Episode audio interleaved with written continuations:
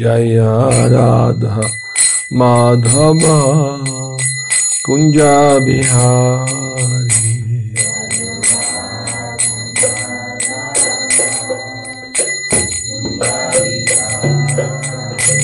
जय गोपी जन बल्लभ गिरिवार धारी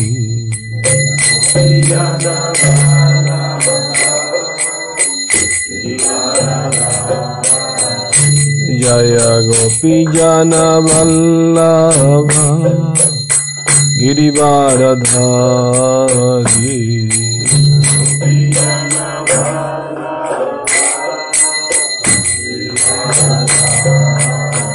यशोदानन्दन ब्रजजानरञ्जनाय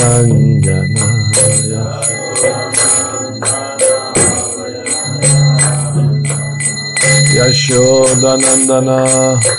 Braya Jana Ranga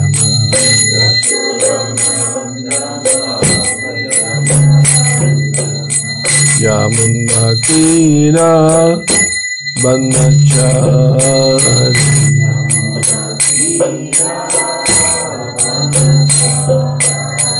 Yamuna Tira Banachari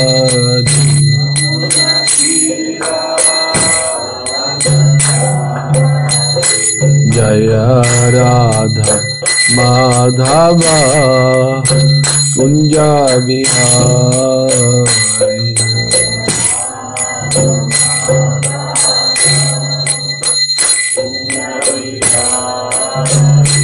Jaya राधा माधवा कुंजा बिहार।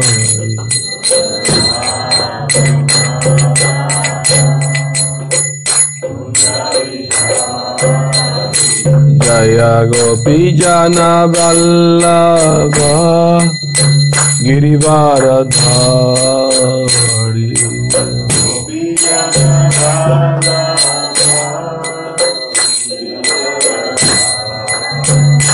जय गोपी जना वल्लभ गिरिवार धारी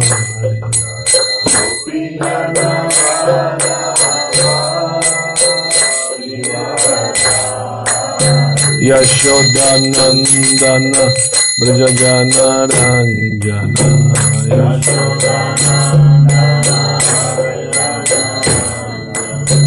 यशोदनन्दन ब्रजगणरञ्जन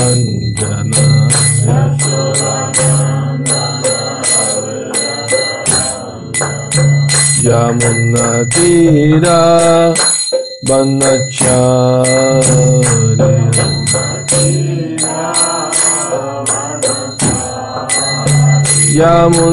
Tira Banachari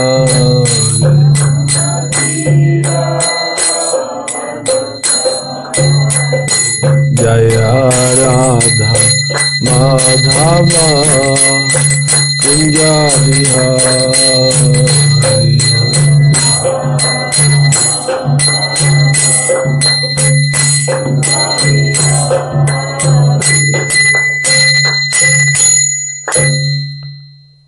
Premanandi.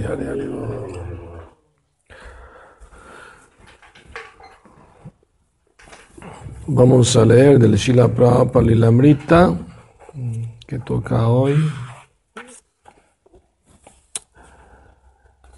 En enero de 1961, uno de los conocidos de Bhaktivedanta Swami en Delhi le mostró un anuncio sobre el Congreso para el Cultivo del Espíritu Humano, convención que se realizaría en Tokio entre el 10 y el 20 de mayo. El tema era la paz mundial a través precisamente del cultivo del espíritu humano. Invitaban a participantes internacionales. Tan pronto como Bhaktivedanta Swami se enteró, quiso ir, aunque su principal interés siempre había sido Estados Unidos. Si Japón se presentaba primero, ¿por qué no? La invitación estaba en inglés. Si ellos aceptaban su reserva, le pagarían la comida y el alojamiento en el hotel de la convención, aunque tendría que hacerse cargo de los gastos del viaje. Les escribió a los patrocinadores la Fundación Internacional para la Armonía Cultural y les propuso dar una conferencia, cómo se debería cultivar el espíritu humano. El secretario general de la fundación, el señor Toshihiro Nakano, le respondió al Keshigat expresando su alta estima tanto por la cultura espiritual de la India como también por la presentación propuesta. También incluyó un certificado oficial, como lo había pedido, diciendo que Bhaktivedanta Swami era un orador acreditado de la convención y que le sufragarían los gastos. Agregaron a quien corresponda que el pasaporte y la visa le fueran entregados a tiempo para llegar el día de mayo a Japón. Ya, la Prabhupada aquí ya no pierde la mínima oportunidad que se presenta, ¿no? Prabhupada así como los hombres de negocios no pierden una oportunidad que se les presenta, ¿no? Para, para hacer negocio, dinero, así mismo también los devotos que predican, pues ven una oportunidad y rápido, ¿no? La quieren aprovechar. Muy bien. Vamos a leer ahora el Srimad Bhagavatam. Lámpara, por favor. Del segundo canto, capítulo 7, encarnaciones programadas. Texto 40.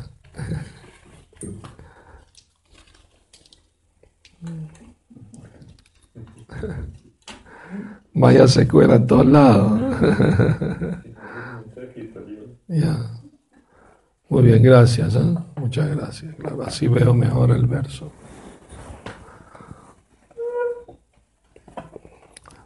Om Namo Bhagavate Vasudevaya. Om Namo Bhagavate Vasudevaya. Om Namo Bhagavate Vasudevaya. Vishnor Nuvirya Gananam Katamor Hatiha Vishnor Nuvirya Gananam Katamor Hatiha.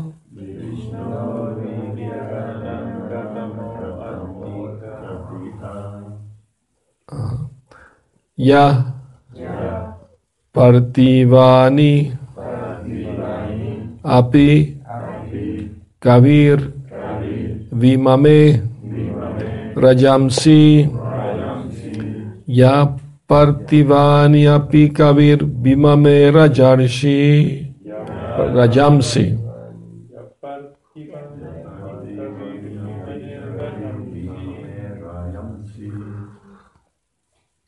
Chaskamba, Ya, Swa, Rahasas, Kalata, Triprishtam, Chaskamba, Ya, Swa, Rahasas, Kalata, Triprishtam. Yasmat Trisamya, Sadanad, Urukampayanam, Yasmat. Trisamya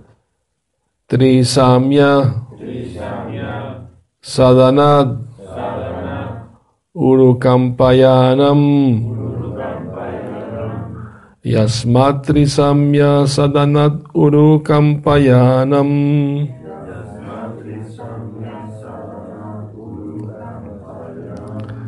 Vishnor Nuvirya Gananam Katamorhatiha. Yat partivani api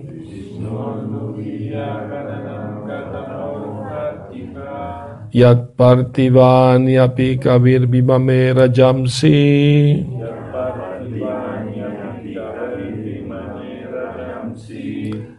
चस्कम्बया स्वरः सस्कलता त्रिपृष्टम्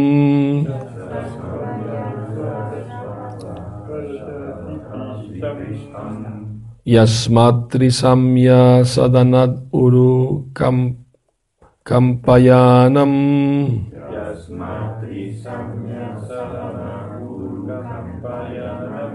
विष्णोर्नु विर्यागणनं कतमोर्हतिः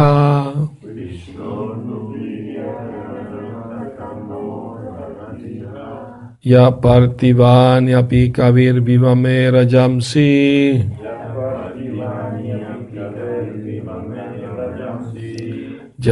चस्कम्बया स्वा रहसस्कलता त्रिपृष्टाम्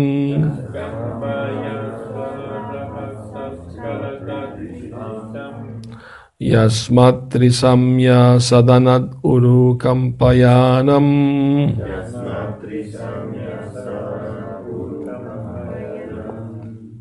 विष्णुर्नुवीर्यगणनं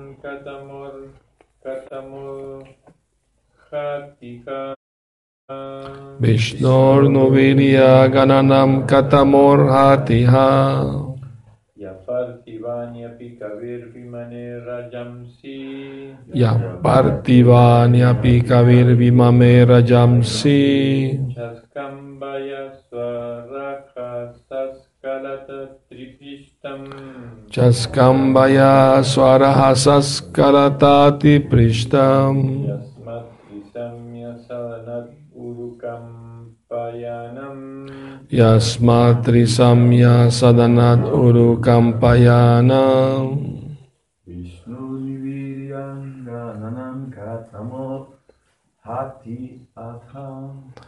विष्णोर्तुनुवीर्यगणनं कथमोर्हातिहा।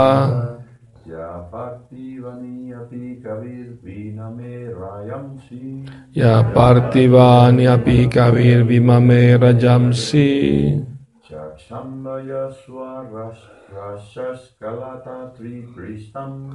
चस्कम्बया स्वरः सस्कलता त्रिपृष्टम्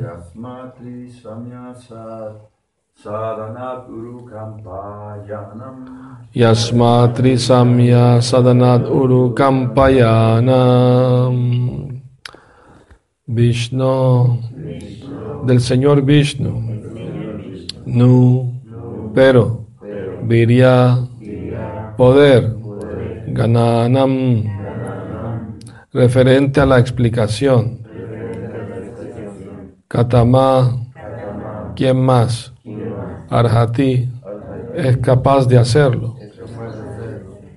Hija en este mundo. Ya aquel que Partivani los átomos. Api también. Kavi gran científico. Bimame pudiera haber contado. Rajamsi partículas. Chaskamba pudo atrapar. Ya aquel que Swarahasa mediante su propia pierna. Askalata sin ser impedido. Triprishta el espacio planetario más elevado. Yasmat, por el cual Trisamya, el estado neutral de las tres modalidades. Sadanat, ascendiendo hasta ese lugar. Urukampayanam, conmoviendo muy grandemente. Traducción. ¿Quién puede describir por completo el poder de Vishnu? Ni siquiera el científico que pudiera haber contado las partículas de, los átomos del universo puede hacerlo, debido a que solo fue él quien, en su forma de Trivikrama, movió su pierna sin esfuerzo alguno, más allá del planeta más elevado, Satyaloka, hasta el estado neutral de las tres modalidades de la naturaleza material y todos se conmovieron. Significado. El avance científico más elevado de los científicos materiales es la energía atómica, pero el científico material no es capaz de obtener un cálculo aproximado de las partículas de átomos que contiene el universo entero. Pero incluso si uno es capaz de contar esas partículas atómicas, o si es capaz de enrollar el cielo como si fuera la sábana y el cobertor de uno, incluso entonces se será incapaz de calcular hasta dónde se extienden el poder y la energía del Señor Supremo. Él es conocido como Trivikrama, debido a que una vez en su encarnación de Vamana extendió su pierna más allá del sistema planetario más elevado, Satyaloka, y alcanzó el estado neutral de las modalidades de la naturaleza, denominado la cobertura del mundo material.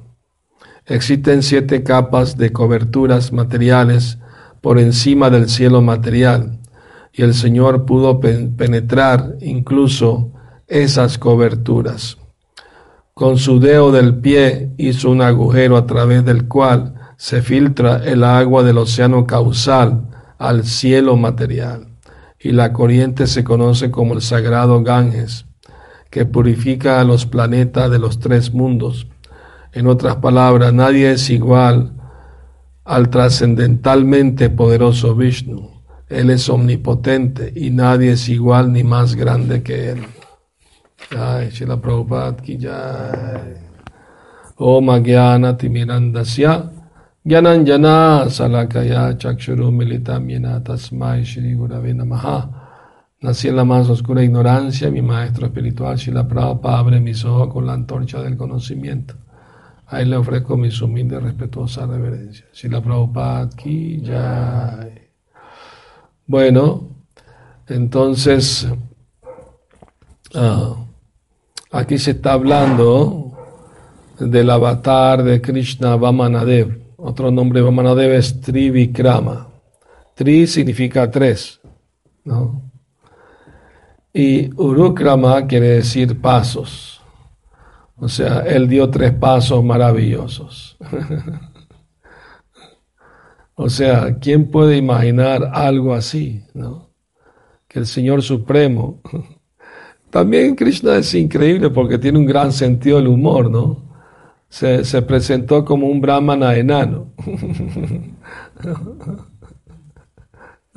en la corte de Bali Maharaj, que había conquistado los planetas celestiales, ¿no?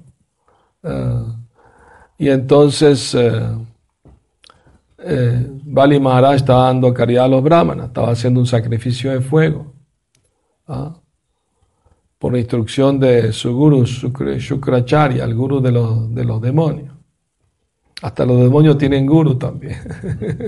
la cultura védica hay demonios védicos, que le gusta dar caridad a los brahmanas, ¿no?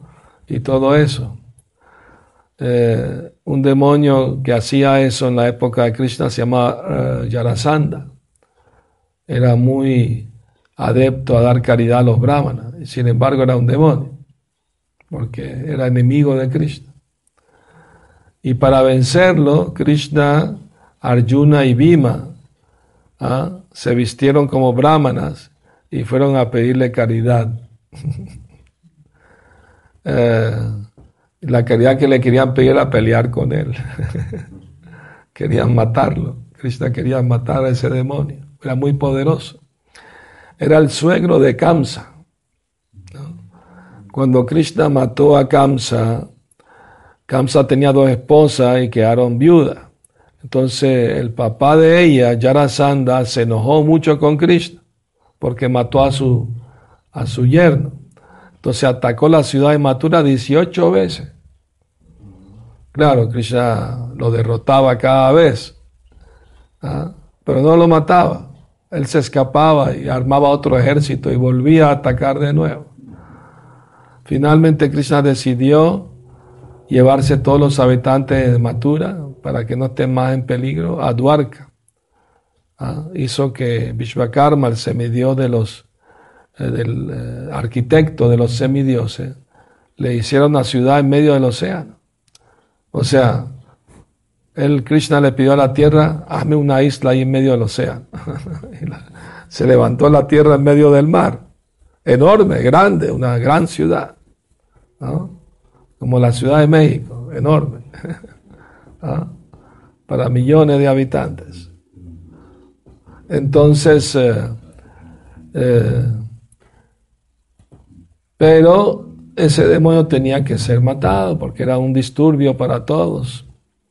Entonces fueron los tres vestidos de brahmana y le vinimos a, estaba Yarasanda dando caridad a los brahmanas y, y vinieron a pedirle caridad. Pero Yarasanda se dio cuenta, estos no son brahmanas, aunque están vestidos de brahmana, no son brahmanas, porque tienen, tienen la, la espalda muy grande y muy, muy, musculosos. y tienen marca en, el hombro de que llevan un arco, ¿no? Queda como una marca de que cargan un arco. Entonces le digo, bueno, yo me doy cuenta que ustedes no son brahmanas, son chatrias, ya, pero ya que vinieron como disfrazados de brahmana, pues le voy a conceder lo que quieren. ¿Qué quieren pedirme? Queremos uno de nosotros que pelee contigo. ¿No? hasta la muerte. Bueno, preséntense entonces, ¿quiénes son? Entonces se presentaron, yo soy Krishna, tu enemigo eterno, yo soy Arjuna, el amigo de Krishna, yo soy Bhima, el hermano de Arjuna. Y Yarasanda dijo, bueno, con Krishna no voy a pelear. ¿Por qué no se sabe si él es un pastor o un, chatria o vaisha? No está muy claro eso vivió muchos años con los vaqueros y se volvió un pastor, entonces no. Yo solo peleo con, con chatrias confirmados, que son de cuna. y, y, Arjuna es menor que yo, no sería una pelea justa, que él es más joven que yo, no. Pero Bima sí, está a la par de yo, así con él sí lo voy a, con él sí peleo. Y estuvieron peleando por varios días. ¿Ah? Todos los días. las peleas en la cultura védica es, no puede ser antes que amanezca, tiene que ser después que sale el sol y una vez que se pone el sol, no se pelea hasta el día siguiente. Así eran las reglas védicas de pelea, ¿no? Incluso en la batalla de Kurukshetra era así también. Solamente luchaban de día. De noche los mismos enemigos se sentaban juntos a jugar ajedrez, a hablar quién fue el héroe del día, ¿no? ¿Quién hizo esta hazaña? O sea, era un espíritu como deportivo. Aunque se estaban matando entre ellos, pero, mantenían ciertas normas, ¿no? De caballeresca. De, respeto a los demás. Entonces, bueno, pero y se estaba desesperando porque Ayarasanda era muy, muy poderoso, igual que Bima. Estaba siendo difícil matarle. Entonces, Bhima miró a Krishna, dame una señal, ¿no? Para saber cómo matarlo. Y Krishna agarró una pequeña ramita que tenía una bifurcación, dos, dos así, y la partió a la mitad. Entonces, Arjuna entendió, perdón, Bhima entendió que tenía que partirlo a la mitad a, porque Krishna sabía el secreto de Yarasanda, de su nacimiento. Eh, el padre Yarasanda quería tener un, hijo que lo sucediera en el trono. Y entonces un sabio le hizo un sacrificio y le dio una, un mango, una fruta del sacrificio, dásela a tu esposa y va a tener un hijo. Pero él tenía dos esposas y le dio la mitad a cada una, pensando, bueno, voy a ser bueno con las dos. El resultado fue que cada una dio a nacer la mitad de un niño muerto, la mitad del cuerpo. Entonces él lo mandó a enterrar en el bosque, el rey. Pero una bruja que se llamaba Yará encontró los dos pedazos y los unió. Y cuando los unió, el niño regresó a la vida se volvió completo. Entonces ya fue y se lo dio al rey. El rey estaba muy feliz de que regresó su hijo y le ofreció a la bruja qué bendición, lo que tú me pidas. Nada más ponle mi nombre. Por eso se llama Yarasanda, aquel que fue unido por Yara. Así se llamaba la, la bruja. Entonces, es una historia misteriosa. no, nadie sabía de eso. Muy poco. Era un secreto, pero Krishna lo sabe todo, por supuesto. Entonces le dijo a Bhima cómo matarlo. Y, Bhima hizo eso, lo, tiró al piso, le pisó una pierna, le agarró la otra, ¡pum!, lo partió a la mitad. ¿Ah? Y entonces, eh, ah, victorioso, maté Yarasana, pero no, las dos mitades, ¡chum!, se unieron otra vez y regresó a la vida y siguió peleando. Y Bhima estaba desesperado.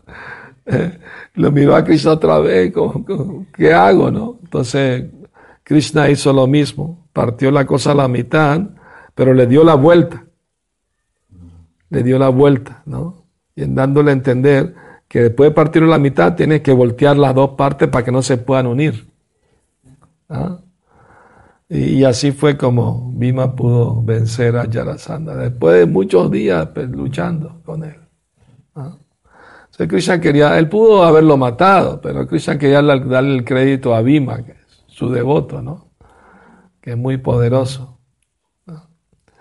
Entonces, bueno, entonces Bali Maharaj, por supuesto, no era un demonio, aunque nació en la familia de demonios, o sea, él era hijo de, de Prahlad Maharaj. Pero su abuelo era Iraña Kasipú, un demoniazo, que el Siga mató. Ah, pero bueno, como nació en familia de demonios, lo, lo consideraban el rey de los demonios, aunque él no era un demonio. Al igual que su padre, Prahlad Maharaj, era un gran devoto. Pero los demonios tienen su guru, entonces tienen que ¿no? actuar bajo la dirección del guru. Pero Sukracharya, eh, aunque él le mandaba hacer sacrificios a Vishnu y a los para adquirir poderes y todo eso, eh, pero cuando se apareció Vamanadeva, ¿no? En el fuego de sacrificio, un brahman enano, así. No quiere eso enano feo, ¿no? Las piernas torcidas, nada de eso. Era muy bonito, ¿no? Hasta, hasta era güerito.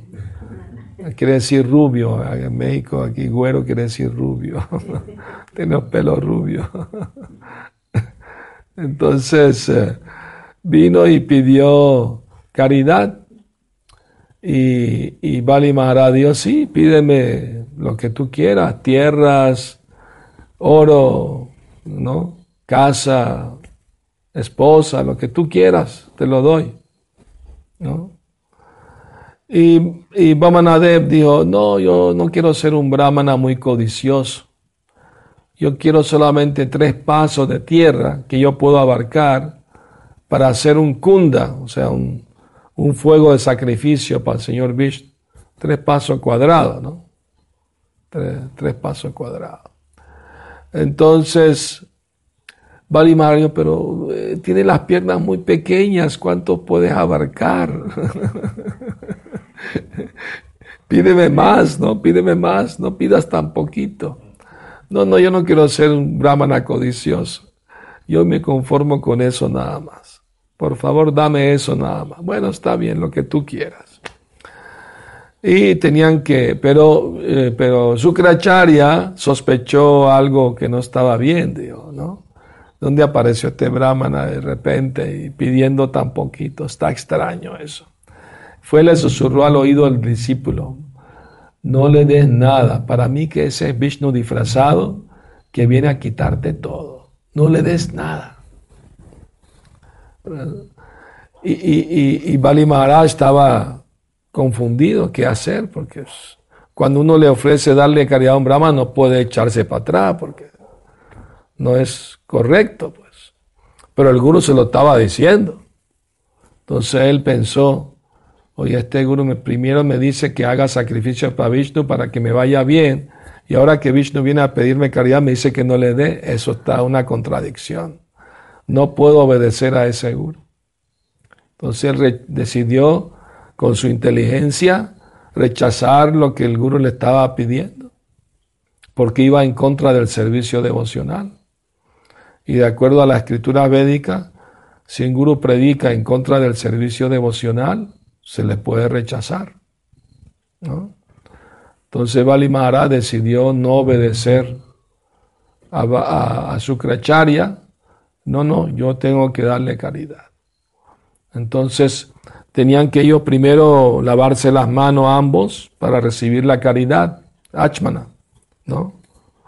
Pero cuando iban a echar agua de la lota, el agüero no salía agua. Y Vamanadeva entendió que su, su con su poder místico estaba obstruyendo el paso del agua, ¿no? Estaba poniendo impedimentos a la caridad. ¿Por qué estaba tan preocupado su de que, de que le quitaran todo a Bali Maharaj? Porque él dependía económicamente de, de su discípulo, porque el, discípulo era muy, muy rico, entonces le daba todo lo que... Entonces pensó, si, mi, si Bali pierde todo, yo también pierdo todo. entonces no me conviene. Estaba pensando materialmente, ¿no? No espiritualmente. Entonces, pero eh, agarró una hierba kusha y destapó el agujero para que saliera el agua. Y cuando, cuando pinchó el agujero, se le pinchó el ojo a su crecharia, se le puso rojo. Pagó karma rápido. entonces, eh, entonces se dio la caridad, los tres pasos ¿no? Ahora bien, eh, ahí mismo el pequeñito Vamanadev empezó a crecer. Em, se puso tan grande, tan grande, que el primer paso que dio cubrió la mitad del universo. Y con el segundo paso, o sea, siempre el primer paso con el pie derecho y el segundo paso con el pie izquierdo. Con el segundo paso alcanzó el planeta más elevado de Satyaloka, Brahmaloka, y atravesó con el dedo gordo de su pie izquierdo, atravesó las coberturas del universo. Aquí se explica que el universo tiene siete coberturas, ¿no? ¿Ah? y cada cobertura es diez veces más grande que la anterior. Imagínate lo compacto que es el universo. ¿no? Nadie se escapa tan fácil.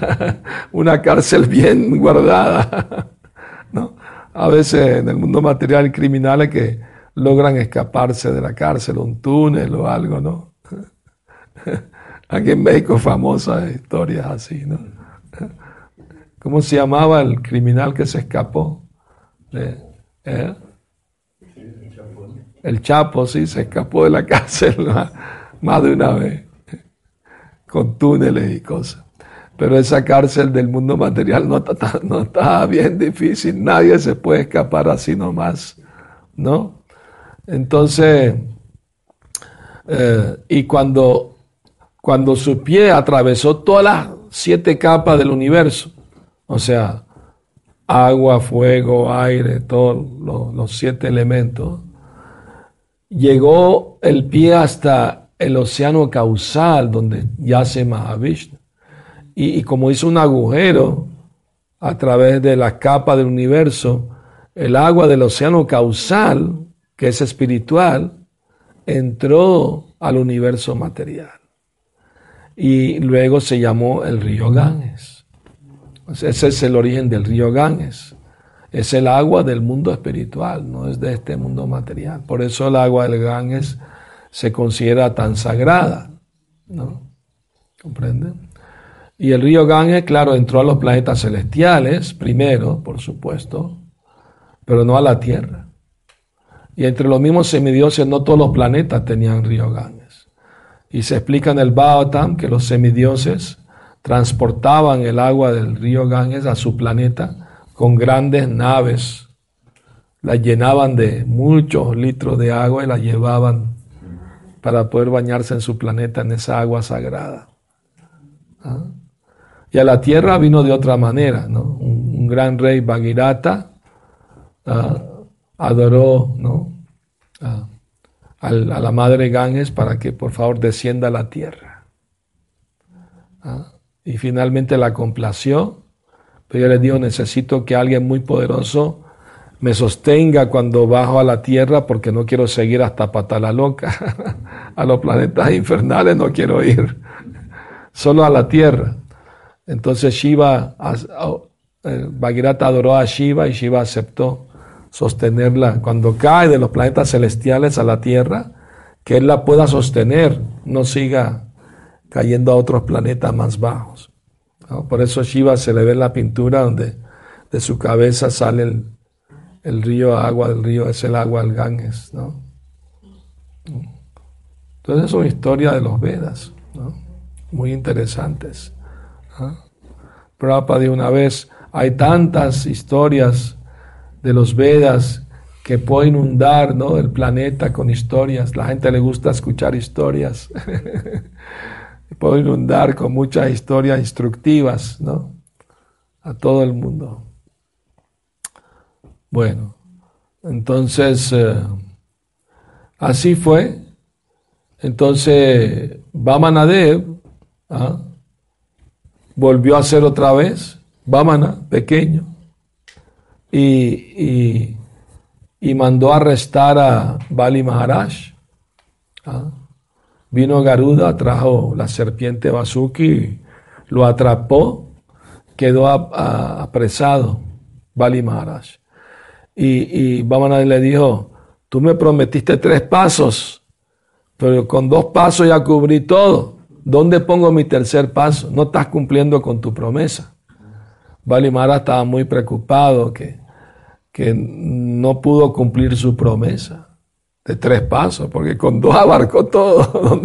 ¿Dónde, va a poner el tercer paso? Entonces, Bali entendió y se cayó a los pies de Dios. Tu tercer paso lo puedes poner sobre mi cabeza. Eso se llama Atma Nivedana. O sea, no solamente le entrego a, a Krishna lo que tengo, sino me entrego a mí mismo también. ¿Entiendes? Eso es entrega total, ¿no? En amor total. ¿Ah? Entonces ese es el gran ejemplo de Bali Maharaj. ¿ah? que no solo entregó lo que él tenía, todas sus posesiones, sino se entregó a sí mismo. ¿ah? Eso es amor. Eso es verdadero amor. Por eso Bali es uno de los doce Mahayanas, grandes autoridades védicas. Porque fue inteligente, no siguió ciegamente lo que el supuesto guru le estaba diciendo, usó su inteligencia. Si el guru se desvía del, servicio a Krishna, no lo puedo aceptar, lo que me diga. ¿no? Entonces, esa es la instrucción del gran Bali Maharaj, gran devoto del Señor. Entonces, eh, aunque Bali Maharaj perdió los planetas celestiales y, y, y Vamanadev le dio un planeta inferior, se llama Rasatala. Puedes ir a vivir allá. Pero y, Indra recuperó su reino celestial, los planetas celestiales, ¿no?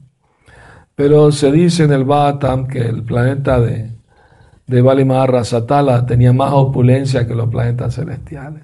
No solamente eso, Vamanadev le prometió a Bali Maharaj, yo voy a estar como guardián a tu puerta. ¿No era Rasatala? Sutala. Bueno, Sutala. Porque le puso no Sutala loca a Argentina. Sutala loca. Así de malo era.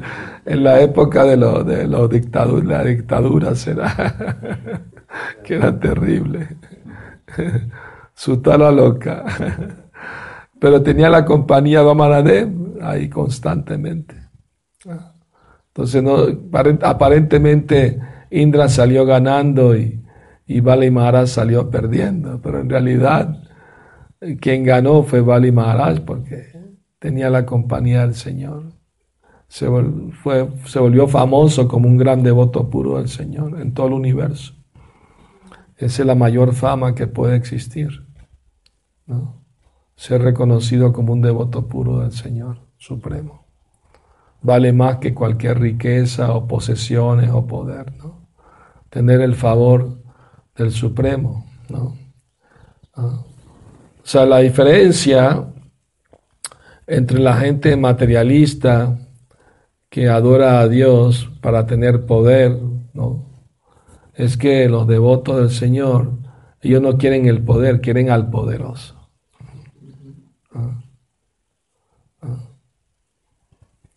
Entonces, esa es la, la instrucción moral y espiritual que nos da en las páginas del Srimad Bhagavatam, que como Krishna declara, le dijo a Arjuna en el Bhagavad Gita, Kaunteya pratijanina me bhakta.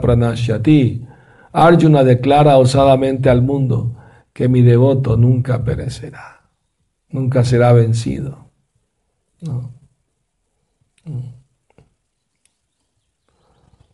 Y la victoria del devoto es alcanzar la inmortalidad. Y Krishna promete, ¿ah? aquel que se entrega a mí, se vuelve mi devoto, vendrá a mí sin falta. Aquel que me recuerda al momento de la muerte, vendrá a mí. De toda la práctica espiritual, ¿no? diaria que tenemos de cantar el santo nombre, leer las escrituras, como el Srimad Bhattam, es para prepararnos para que al momento de la muerte nos podamos acordar de Krishna. Y si logramos eso, alcanzamos el éxito, alcanzamos la inmortalidad, la vida eterna, llena de felicidad y conocimiento, en compañía del Señor Supremo. Entonces es la, la perfección de la vida espiritual, ¿no?